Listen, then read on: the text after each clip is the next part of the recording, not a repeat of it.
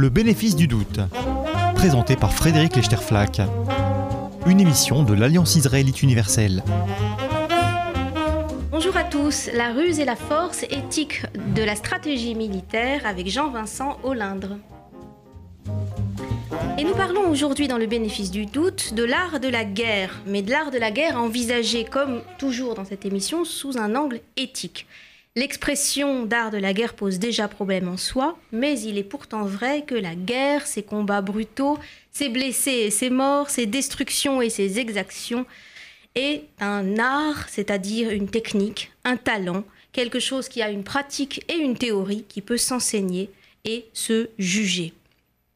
Alors l'histoire de la stratégie militaire, de cet art de la guerre, c'est ce que nous propose euh, de parcourir Jean-Vincent Olindre dans un livre qui est paru récemment, qui s'appelle La ruse et la force, une autre histoire de la stratégie aux éditions Perrin. Jean-Vincent Olindre est avec nous aujourd'hui et euh, je me réjouis de pouvoir discuter avec vous, Jean-Vincent. Bonjour. Bonjour. De euh, cette histoire de la stratégie. Alors je précise que votre livre la ruse et la force se lit euh, absolument comme un roman d'espionnage, puisque vous avez un, très grand talent pour euh, raconter euh, aussi bien les batailles que les débats, que les enjeux, dans une espèce de grande somme historique qui va de l'Antiquité grecque et biblique jusqu'au contre-terrorisme actuel, en passant par toute une série d'étapes, les guerres napoléoniennes, les batailles hoplitiques et toutes sortes d'étapes intermédiaires. Alors ce livre, La ruse et la force, euh, vient de recevoir le prix euh, Émile Perrault-Saucine pour la philosophie politique et les sciences humaines parce qu'il euh, il nous propose de revisiter cette histoire de la stratégie sous un angle qui est à la fois celui de son efficacité et celui de ses enjeux éthiques, puisque la guerre, c'est à la fois une question d'efficacité, on poursuit un objectif qui est de gagner la victoire, mais pas forcément la victoire à tout prix. Hein, il y a aussi une image, il y a aussi des enjeux de perception, il y a aussi parfois des règles. Et c'est dans ce vaincre, mais pas forcément à tout prix, que se situe ce que vous désignez par ce terme de ruse. Alors, Jean-Vincent Hollande, pour démarrer notre, notre discussion, je voudrais repartir de ce qui est d'ailleurs votre point de départ dans ce livre, le euh, double paradigme, la ruse et la force. C'est d'abord deux figures mythiques que vous nous rappelez, Achille et Ulysse. Ces deux figures qui viennent de d'Homère, de l'Iliade et l'Odyssée. Pourquoi ce, paradigme, Achille et Ulysse? Qui sont ces deux personnages? Bah, ce sont les deux figures euh, de la guerre euh, telles qu'elles se déploient dans l'ère occidentale, dans la littérature et la pensée occidentale. Donc, avec Homère euh, qui euh, nous relate en fait, euh, disons, la guerre archaïque telle qu'elle a pu se mener, se conduire avant la Grèce classique. Et Ulysse et Achille sont en quelque sorte les deux piliers de cette guerre antique. Ulysse représentant la ruse, la métisse des Grecs, l'intelligence rusée, et Achille représentant la force comme qualité physique, comme capacité euh, comme puissance, mais aussi comme vertu. Euh, Achille, c'est le guerrier, le, soldat par excellence, c'est celui qui dispose des vertus morales associées au soldat, le courage, l'honneur, le fait d'aller face à face et de regarder euh, son ennemi dans les yeux et donc de regarder la mort dans les yeux, pour reprendre l'expression de, Jean-Pierre Vernant que je cite dans le, dans le livre. le soldat recherche la belle mort, alors que Ulysse, lui, c'est un stratège. Ce n'est pas un soldat, d'ailleurs il ne veut pas aller à la guerre. Il essaye d'être déserteur, il veut éviter la guerre parce qu'il est malingre, il il n'a pas les qualités physiques d'Achille euh, et qu'il n'est pas spécialement enclin à faire la guerre. Sauf qu'il va se retrouver à être l'un des stratèges et même celui qui trouve la solution dans cette guerre de Troie interminable entre Grecs et Troyens, celui qui imagine la ruse du cheval de Troie qui met un terme à des batailles que la force n'avait pas pu arbitrer. Alors, Achille, la force, Ulysse, la ruse, ce que vous montrez dans votre livre, au travers de plus de 20 siècles d'histoire, hein, même 25 siècles d'histoire, euh, c'est que les deux sont deux ingrédients indispensables de l'art de la guerre et qui se combinent euh, à chaque fois selon des modalités différentes au travers des différentes époques. Mais ce qui est intéressant, c'est que dès euh, l'épopée homérique, Achille méprise Ulysse et Ulysse méprise Achille. Autrement dit, il y a une tension interne. Alors pourquoi d'ailleurs ce, mépris de l'un envers l'autre? Comment ça s'articule? Alors Achille estime qu'Ulysse est un menteur parce que la ruse, euh, c'est certes l'intelligence, c'est l'intelligence du stratège, mais c'est aussi la transgression, la tromperie. C'est le fait de ne pas respecter euh, le face-à-face et de contourner le champ de bataille plutôt que d'aller sur le champ de bataille. Et donc c'est aller à l'encontre de cet idéal du bon soldat valeureux euh, et tempérant. Et quant à Ulysse, lui, il reproche à Achille son aveuglement, le fait que la force d'Achille le conduit à une sorte d'ivresse, euh, d'ivresse du combat qui le conduit à la mort, à une belle mort certes, mais à une mort qui est inutile en quelque sorte, hein, pour reprendre. Euh, oui, Achille préfère mourir glorieusement plutôt que de gagner. Voilà, c'est une mort individualiste, une gloire qui euh, est obtenue par la belle mort du soldat et dont on va se souvenir les siècles après les siècles, etc. Alors que Ulysse, lui, est resté dans les mémoires pour sa, pour sa ruse. Et donc Ulysse veut survivre au fond, alors qu'Achille recherche la mort. Achille veut avoir cette belle mort, alors qu'Ulysse, lui, veut rester vivant pour lui, bien sûr, mais aussi pour sa famille. Il est attaché à sa famille, et c'est d'ailleurs ce que raconte l'Odyssée, c'est un poème de la famille, et euh, il est attaché à sa cité. Il veut, il, il agit en stratège qui veut remporter la victoire pour les Grecs, pour Ithaque, pour la cité. Et donc ça, c'est très important. Alors qu'Achille, lui, ça lui importe peu, euh, au fond, la victoire. Ce qui compte pour lui, c'est d'être un guerrier valeureux et qui meurt au combat. Alors, ce qui est intéressant, c'est qu'aujourd'hui, on est capable d'accorder une gloire à Ulysse, c'est-à-dire à valoriser cette intelligence pratique, cette ingéniosité associée à sa ruse.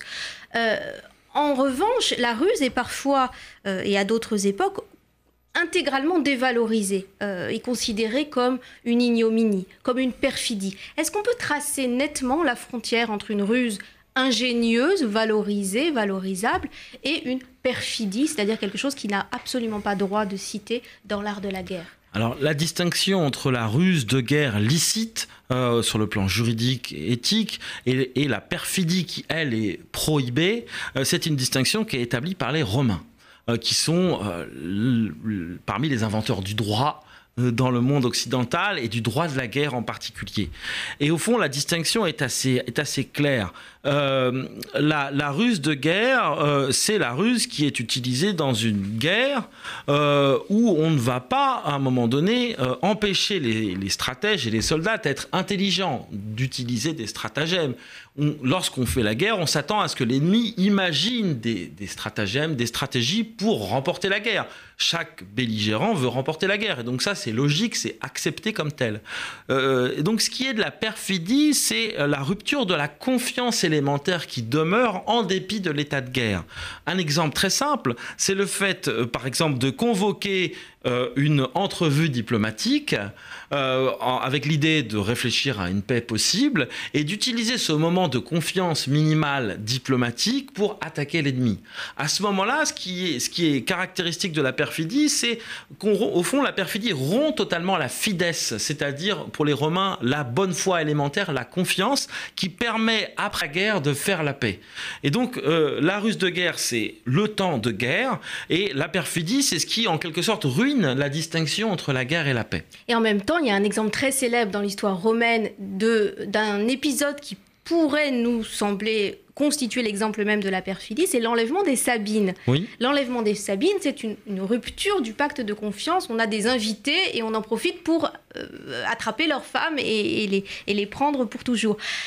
Comment est-ce que si on prend cet exemple, comment est-ce que cet épisode, qui pourrait passer pour une perfidie, est réintégré dans un dispositif qui finalement valide le recours à de tels procédés dans le cadre d'une guerre juste? Alors effectivement, là, je m'appuie ici sur le discours des origines de Rome de Tite-Live, euh, où les Romains, qui manquent de, de femmes, ils n'ont pas assez de femmes pour être pérennes, euh, euh, voilà, pouvoir exister à travers les générations, vont enlever les Sabines au moment d'une fête religieuse. Et évidemment, là, c'est la perfidie. C'est la perfidie parce que dans les fêtes religieuses, c'est la, la trêve, il n'y a pas de combat. Et comment justifie-t-il cela? Eh bien, par le fait que Rome est menacée, que l'intégrité et l'existence même de Rome est menacée, ce qui justifie euh, en quelque sorte aux yeux des Romains de contrevenir aux règles ordinaires euh, voilà. en même temps, ce qui est amusant, c'est qu'effectivement, les Romains ont tendance à, certes énoncer une distinction entre ruse de guerre et perfidie qui semble objective, mais qui en réalité est profondément aussi subjective, parce que souvent la perfidie, pour les Romains, c'est l'autre. C'est euh, les Sabins, euh, qui sont accusés de perfide alors que c'est plutôt les Romains qui sont à l'origine de, la querelle, ou encore Carthage, Hannibal, bien plus tard pendant les guerres puniques, qui est accusé de perfidie, la fameuse perfidie punique, la perfidie de celui qui est de l'autre côté de la Méditerranée, et qu'on va accuser de perfidie parce qu'il utilise des moyens qui ne sont pas conformes à, à la guerre juste, c'est-à-dire à un combat en face à face, etc. Donc euh, la perfidie, ce n'est pas simplement une catégorie juridico-morale, c'est aussi un stigmate. C'est aussi quelque chose qu'on va attribuer à l'ennemi pour mieux faire ressortir par contraste sa propre légitimité et la légitimité de son projet politique. Les Romains sont convaincus de leur supériorité politique et morale, et donc ils se disent que les procédés qu'ils utilisent sont en quelque sorte justifiés du fait de la supériorité donc de, ce projet. De leur cause et de leur, droit d'entrer en guerre. Voilà. Euh, et, du coup, du fait que l'ennemi euh, nous mène une guerre perfide, une guerre barbare, disaient déjà les, les, euh, les Grecs. on retrouve ce paradigme à travers, en, en, réalité, toutes les époques que vous parcourez, cette manière de revendiquer une guerre juste et de, du coup, pour faire face aux moyens perfides de l'ennemi, de revendiquer une part de cette contre-ruse, de cette ruse défensive. Alors, je, je, saute presque 20 siècles d'histoire, mais euh, la guerre euh, des États-Unis, aussi bien pendant la guerre froide que euh, à la période actuelle, contre le, terrorisme actuel, recourt à de tels paradigmes également.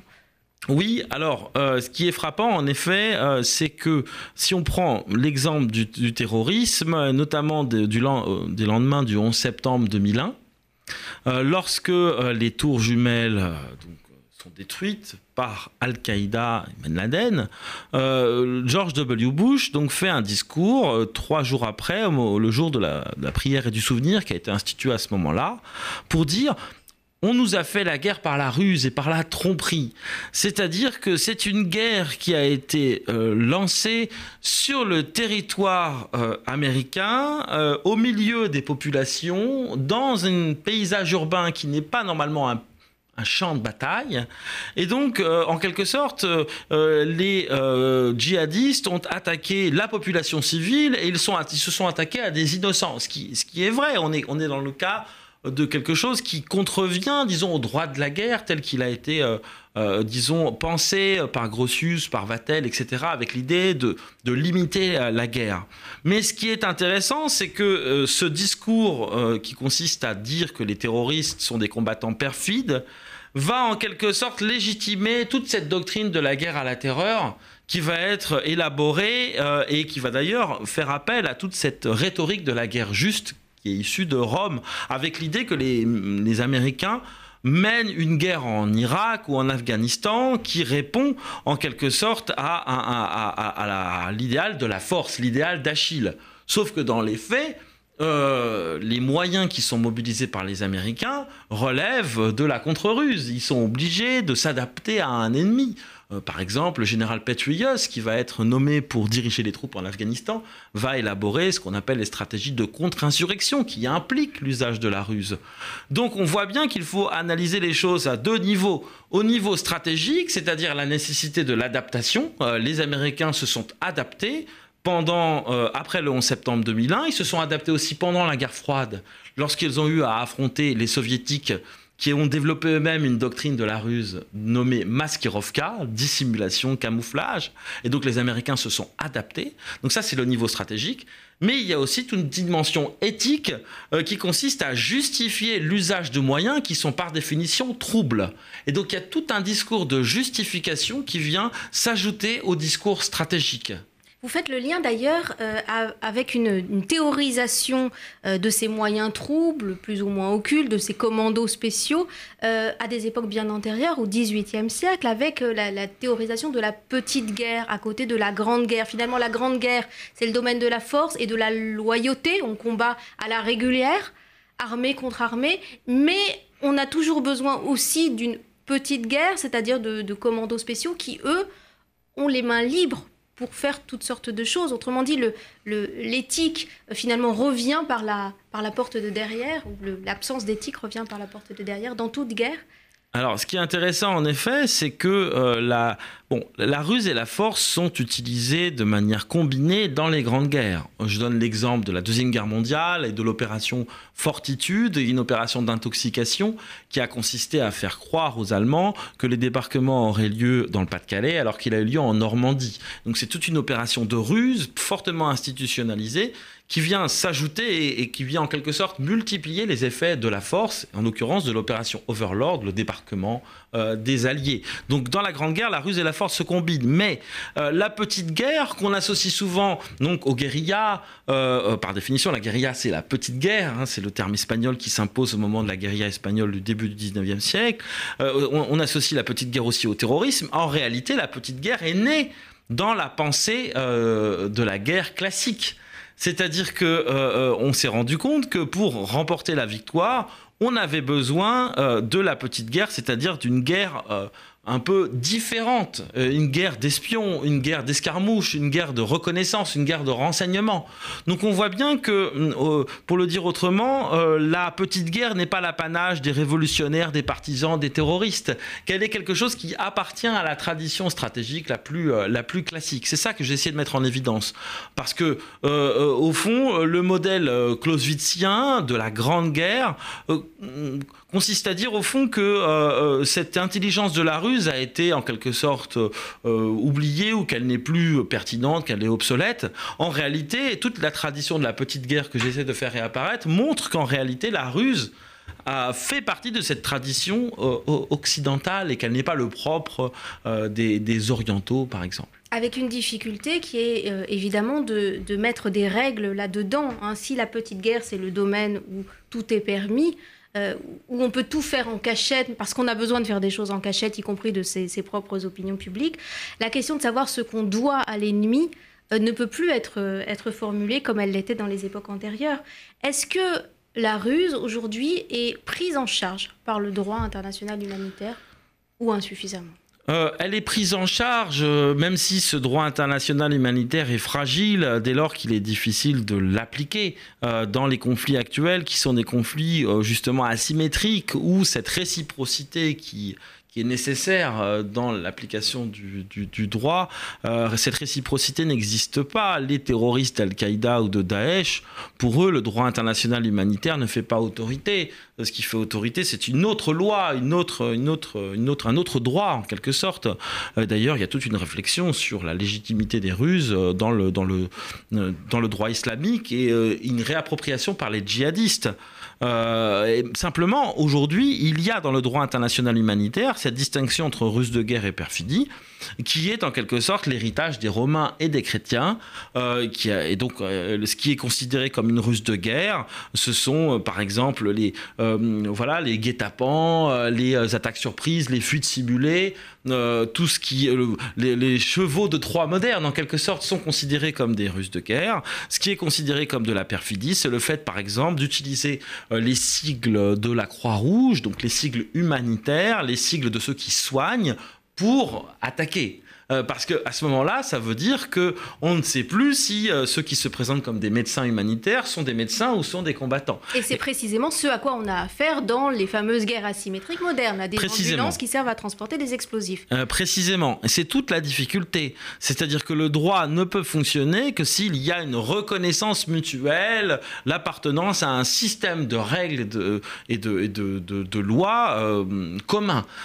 et, et c'est ça qui, c'est ça qui est problématique problématique dans les conflits actuels, c'est qu'il n'y a pas, de même qu'il n'y a pas de champ de bataille unifié, c'est-à-dire qu'on a des armées occidentales qui euh, bombardent ou qui attaquent à distance, euh, on a aussi des euh, terroristes ou des insurgés qui se font exploser au cœur des villes. Et donc il n'y a pas de, il n'y a pas de champ de bataille unifié. Il y a d'un côté des armées occidentales suréquipées qui attaquent de loin pour éviter les pertes humaines, et de l'autre, on a des insurgés qui n'ont plus rien à perdre en somme et qui se sacrifie au combat et en attaquant au milieu des populations.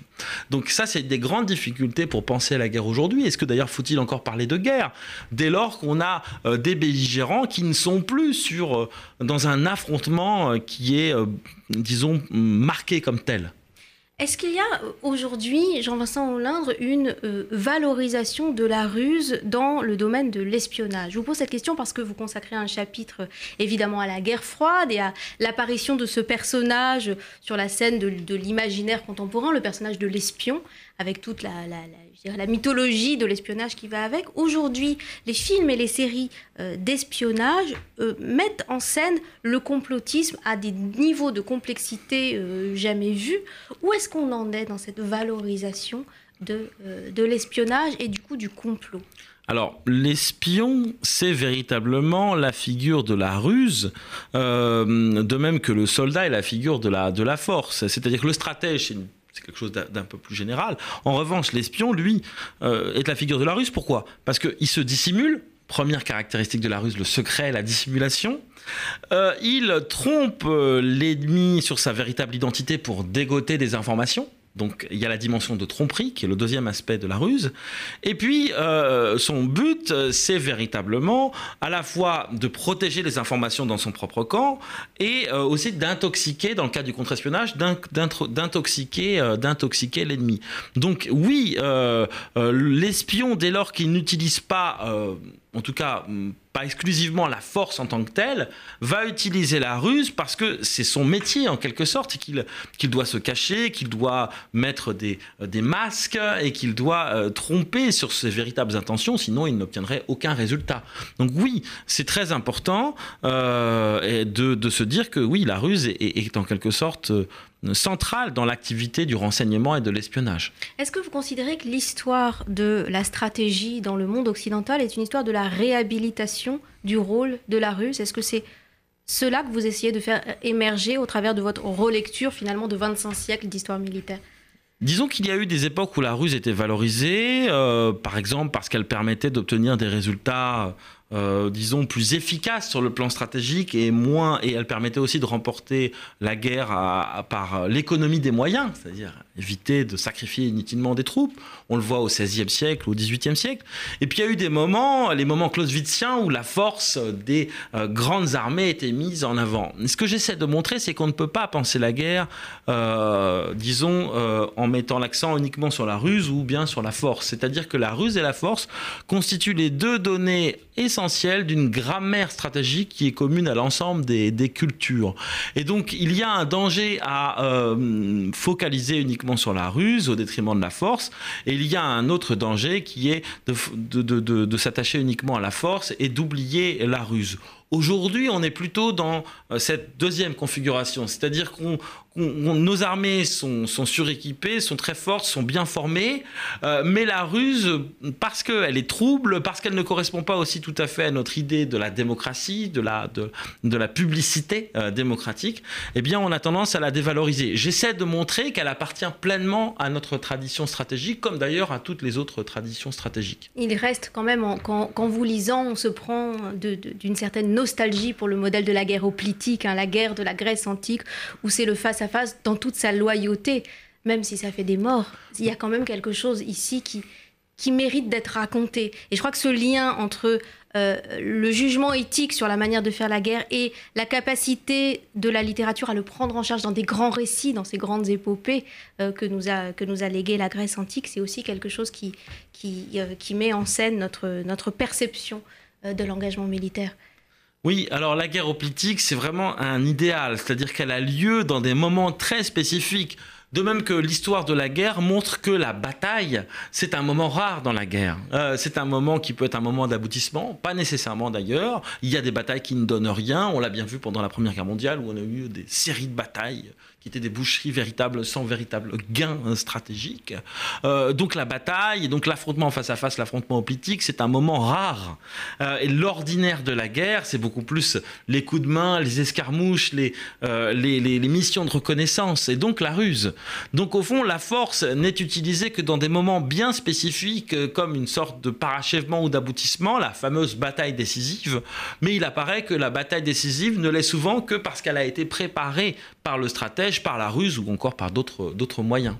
Merci beaucoup Jean-Vincent Hollande. Je rappelle le titre de votre livre, La ruse et la force, une autre histoire de la stratégie. Je laisse euh, également à nos auditeurs le plaisir de découvrir la manière dont vous racontez certains épisodes bibliques très connus, hein, comme la chute des murailles de Jéricho, célèbre intoxication euh, euh, militaire pratiquée par les Hébreux bibliques, ou la manière dont Josué a vaincu les habitants de la ville d'Aï. Donc ça, ce sera pour les découvertes que nos auditeurs feront par eux-mêmes.